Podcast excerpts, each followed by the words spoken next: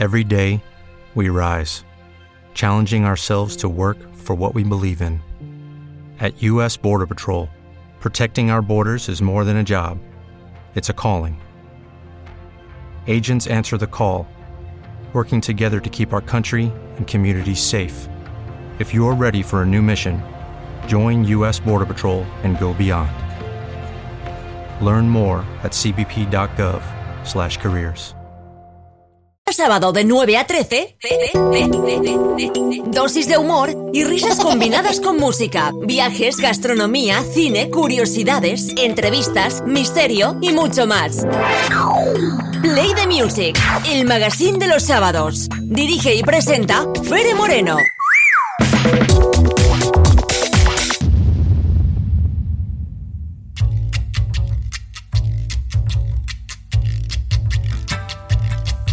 Se llama Lola y tiene historia, aunque más que historia sea un poema.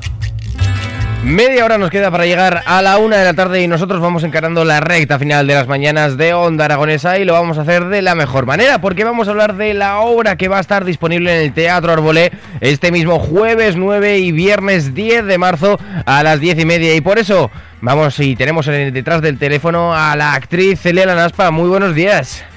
Hola, buenos días. ¿Qué tal, Jimmy? Vamos a hablar de Liribélula. A ver, cuéntanos esto que vamos a tener en el Teatro Arbolé.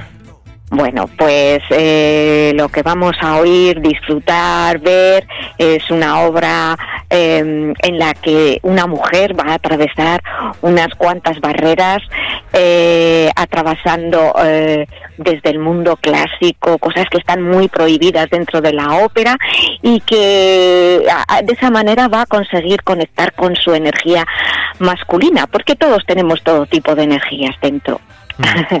Háblanos de la trama de esta obra. Pues la trama es, eh, es sencilla.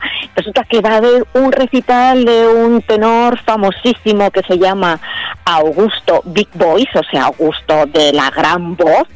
Y, y vamos a esperarlo y a esperarlo porque es que este hombre siempre llega tarde. Siempre llega tarde. Y claro, Cecil es su asistente y es muy tímida, y, pero no le queda más remedio que entretener al público. Y va a estar empezando a contar un poco de su vida, de sus historias, y de repente va a decir una palabra. El técnico, que tampoco se entera de nada, va a poner una música y ella va a caer en trance y va a empezar a cantar una serie de áreas de tenor impresionantes y bellísimas. Me gustaría que nos abrías el melón de, de- pero sin hacer demasiado spoiler, de esta crisálida en tres áreas. Pues, eh, como digo, es la esta asistente que efectivamente va a cantar tres áreas de tenor y que con ellas va a ser igual que una libélula, una crisálida en la que se va a transformar, porque ella tiene pánico escénico.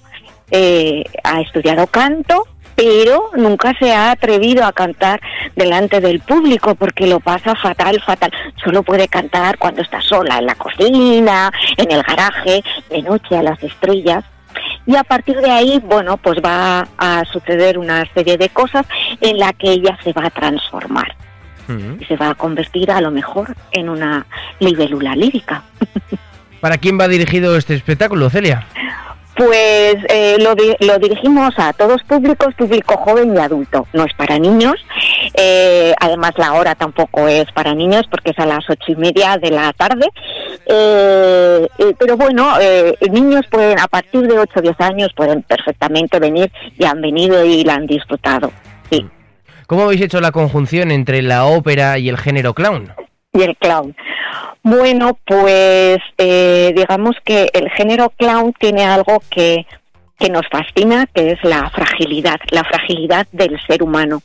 Y un cantante cuando está encima de un escenario, hay una cosa que, que, que, sufrimos todos, ¿no? Que es el miedo a quedarte sin voz, el, mi- el miedo a, poder darlo todo frente al público y esa conjunción, como tú decías, entre lo más clásico y, y- y el clown nos parecía que tenía una sinergia muy interesante para poder mostrar al público la lírica, la ópera o la zarzuela desde un, un punto y una perspectiva muy diferente y muy cercana. Mm. sobre todo abrirles estos eh, géneros a los más jovencitos, porque claro, no habrán escuchado ninguna ópera, ninguna zarzuela. Eh, eh, a ver, empezamos. Es que no te he entendido muy bien la pregunta, perdona. Que para los más pequeños será la primera vez que tengan ese contacto con, con la zarzuela, por ejemplo. Eh, en esta obra es mm. todo, son todo áreas de la época verista, Verdi, Puccini, Leoncavallo y los más pequeños no es recomendable. Esta obra es, eh, como te he dicho, a partir de 8 o 10 años. Mm. En Zaragoza ya llevamos, este será nuestro 15 aniversario y yo espero que haya muchos niños que ya nos hayan oído. Porque la verdad es que tenemos un público bastante fiel. Eh, para público adulto hemos hecho, creo que en total, de las nueve obras, tres, un tercio han sido para público adulto y bueno, también tenemos, tenemos bastante recorrido. Sobre todo eh, con las obras, esta obra, por ejemplo, eh, ha tenido mucho recorrido internacional, se, tiene varios premios. El año pasado estuvimos en Nueva York, en Milán, que además es la cuna de la ópera, no pensábamos que nos iban a seleccionar con esta propuesta tras tan transgresora dentro de, del mundo clásico. Estuvimos también en Islandia, en Reykjavik, en otro festival. Tiene un recorrido, bueno, y este fin de semana pasado estuvimos en, en León, en, dentro de la programación cultural de la Universidad de León y luego en un pequeño pueblo de, Burgos que se llama Salazar y la verdad súper contentos porque la gente se anima a venir, viene eh, prácticamente eh, en los dos días la sala llena y luego aplausos a rabiar, piropos. Es una obra que conmueve, que gusta y que, y que esperamos eh, que la gente de Zaragoza venga y la disfrute también con nosotros. Nos has hablado de esa temática principal que es la transformación de esa persona haciendo la conjunción entre el género masculino y femenino, pero cuéntanos qué más temáticas se, se tratan en Liribélula. Bueno, pues hablamos hoy que es el Día Internacional de la Mujer, esta, en esta obra se, se trata un poquito, pues hablamos un poquito de estas, de estos límites que tenemos tanto hombres como mujeres dentro de, lo social, ¿no? Mm. Eh, por ejemplo, otra de las cosas de las que hablamos, de las que se habla en la, en la obra es de mm, por qué los hombres no pueden hablar de sus emociones. Mm. Pienso que eh, en las óperas, hace un montón de años escritas y compuestas por hombres, los hombres cuentan y cantan, por supuesto, en esas áreas tremendas sus emociones, pues bien de enfado, de tristeza. Bueno, pues ese es otro de los temas que es muy adecuado, ¿no? Y, bueno, al final esta obra habla mucho de, igualdad, ¿no? de, todo lo que eh, la sociedad muchas veces nos marca como esto es de chicos, esto es de chicas, todavía ahora, ¿no? Mm. Y, incluso en España, que es un, es un país desarrollado, todavía tenemos un montón de prejuicios sobre qué cosas se deben hacer y no se deben de hacer, ¿no? Tanto desde el lado de la mujer como desde el lado del hombre.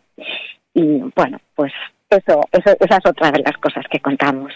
Bueno, pues Celia, muchísimas gracias por acompañarnos en esta mañana de hoy y empezamos a todos los oyentes a esta doble función que se va a desarrollar el jueves 9 y el viernes 10 de marzo a las 10 y media en el Teatro Arbolé. Repetimos. Perdón, a las 8 y media. hoy, pues aquí lo tenemos mal en los datos. A las 8 y media. A las 8 y media de la tarde, sin favor. a las 10 y media es muy tarde.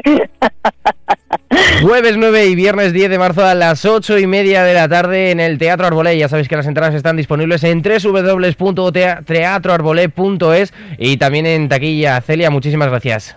Muchísimas gracias a vosotros por llamar, Timmy. Te pido perdón de la única forma que sé